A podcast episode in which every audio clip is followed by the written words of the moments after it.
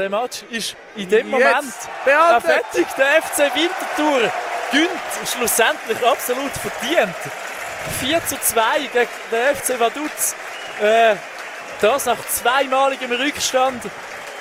Und Schützenwiese Tollhaus, wie, wie, wie wir jetzt äh, wie Leute würden sagen. Schütze absolut on fire. Die 8000 Fans, die heute angekommen sind, sind absolut glücklich, wie wir zwei auch. In der ersten Hälfte, der 16. Minute, ist äh, die Gusto vom FC Vaduz, wo sie da in Führung gebracht hat.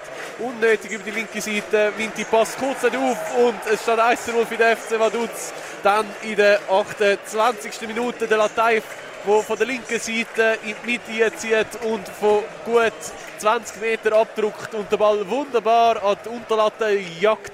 Von dort direkt in die Kiste und in der zweiten Hälfte hat Vinti richtig gegeben.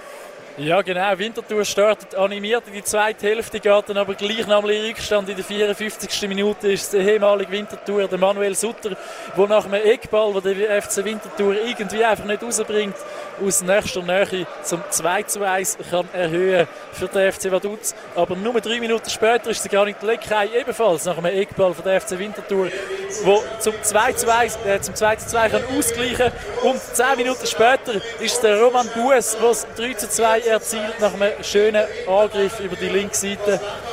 Und dann ja, ist der Janik Schmid, der es tatsächlich fertig bringt, innerhalb von vier Minuten eine rote Karte zu holen.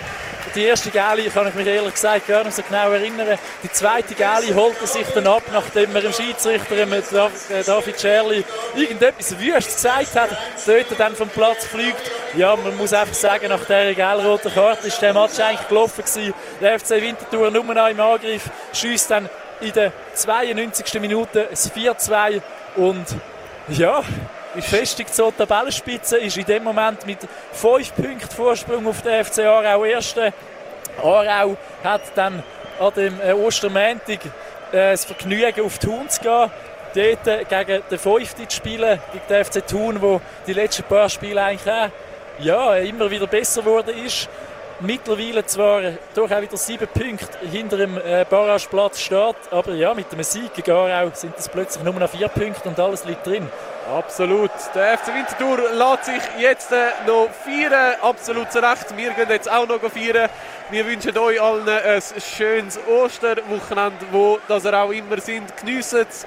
Und äh, ja, dann würde ich sagen, in zwei Wochen spielt der FC Winterthur die Heim gegen den FC Schaffhausen. Und dann sind alle, die jetzt hier am Radio sind, dann auch wieder im Stadion oder hören wieder zu. Der Ball ist rund